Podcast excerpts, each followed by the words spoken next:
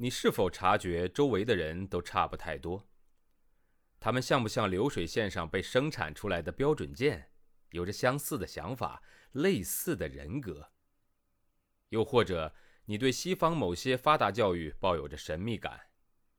那留学又意味着什么？也许本书会给你一些启发和答案。欢迎收听《十一岁去德国：一个中国女孩的留学经历》。作者夏千若，演播生意人陛下。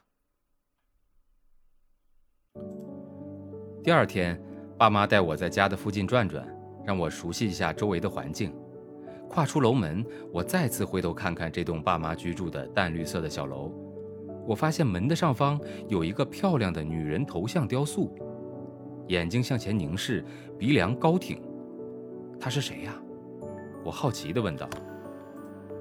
邻居说她是房东老太太的妈妈，不过我没有问过房东老太太。爸爸说道：“房东老太太的父亲以前是开颜料店的，父母去世之后，颜料店留给了儿子，这栋花园别墅留给了女儿。”爸妈告诉我，他们住的这座城市叫做曼海姆，是德国西南部的一座中等城市。据说汽车和电梯都是在这座城市发明出来的。我们居住的地方位于曼海姆城市东边的一个区，被称作新东方家园。在这个小区中，走过的每一条路都是那么安静和整洁。别墅没有重样的，每一幢小房子几乎都有三层。房子和房子之间隔着花园，透过篱笆可以看到里面鲜艳多彩的鲜花。特别吸引我的是花丛中一些小矮人、小天使。青蛙和其他各种小动物的泥塑像，它们给花园增添了一些神秘和灵性。每幢房子的二层、三层的阳台上也摆满了植物和盆花。很多家的大门上都挂着一块印着彩色字母的牌子。爸妈于是翻译给我听，这上面说的是“欢迎来到我们家”，那上面写的是“请上帝保护这幢房子”。和从这个门进出的人们，我的小脑筋一转，忍不住笑了出来。那如果小偷来了，也会欢迎他们进去，他也会受到上帝的保护吗？爸爸想了想说：“在德国住了这些年，好像很少听说有小偷啊，倒是新闻里偶尔报道有抢银行的。”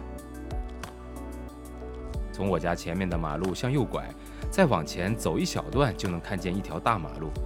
路上铺着铁轨，铁轨上疾驶而过的车和火车很相似。这是有轨电车。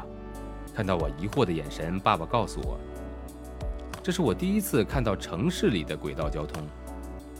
在这条中心马路的两侧有一些商店，妈妈一家家指给我看，分别是银行、带有邮局的小超市、面包店、肉店、药店、文具店、书报店。和一家中餐馆小超市的前面以及马路对面面包房的前方分别有一个车站，一辆六号铁轨电车直奔曼海姆市中心。新东方家园里面住着很多经济上不愁的老人，家家都有别墅和汽车。当他们不太方便开车或者坐车出去的时候，主街上的几家店可以满足他们生活上的基本需求。从小就特别喜欢动物的我，在新东方家园里转悠了一圈，就见到了五种动物。首先是路上无数来回溜达的胖嘟嘟的鸽子。最让我感到惊讶的是，这些鸽子一点也不怕人。人们经过它们身边的时候，它们只是往旁边稍微让了几步，好像只是为了避免被踩到。接着，我看到了好多只慢悠悠散步的猫，每只猫的脸都圆嘟嘟的。胆子大一些的，看到我叫它们，就会跑过来，在我的小腿上蹭两下；有些甚至躺在地上，大肚朝天，让人帮他挠痒痒。胆子小的，见到人一溜烟儿就钻进园子里面去了，躲在花丛中，悄悄地盯着人看。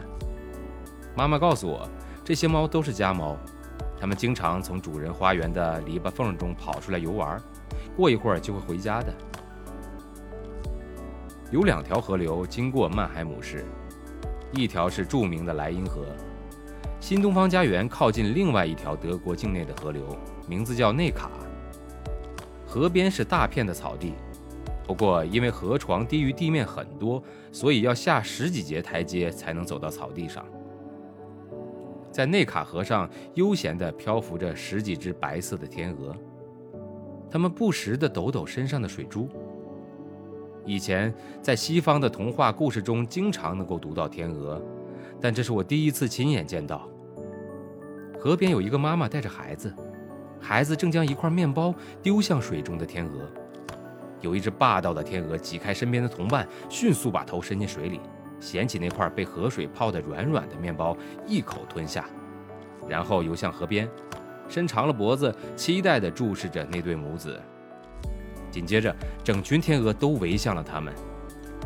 这景象深深地吸引了我，我真想赶快跑回家去拿面包。你要是喜欢天天都可以来喂天鹅的，妈妈说道。河边草地上时不时能看到几只欢快乱窜的灰色大野兔，仔细一看，其实很多草丛里都躲着大大小小的兔子。河边有些牵着狗散步的人们，兔子们显然是害怕被狗发现后不得安宁，才躲了起来。最后呢，就是各种各样的狗，大的、小的、卷毛的、短毛的。有的拴着脖套，被主人手中的绳拽着；有的没有被绳索拴住，自由自在地跑前跑后。那些外向的狗喜欢闻闻你，内向的则只管自己低头走路。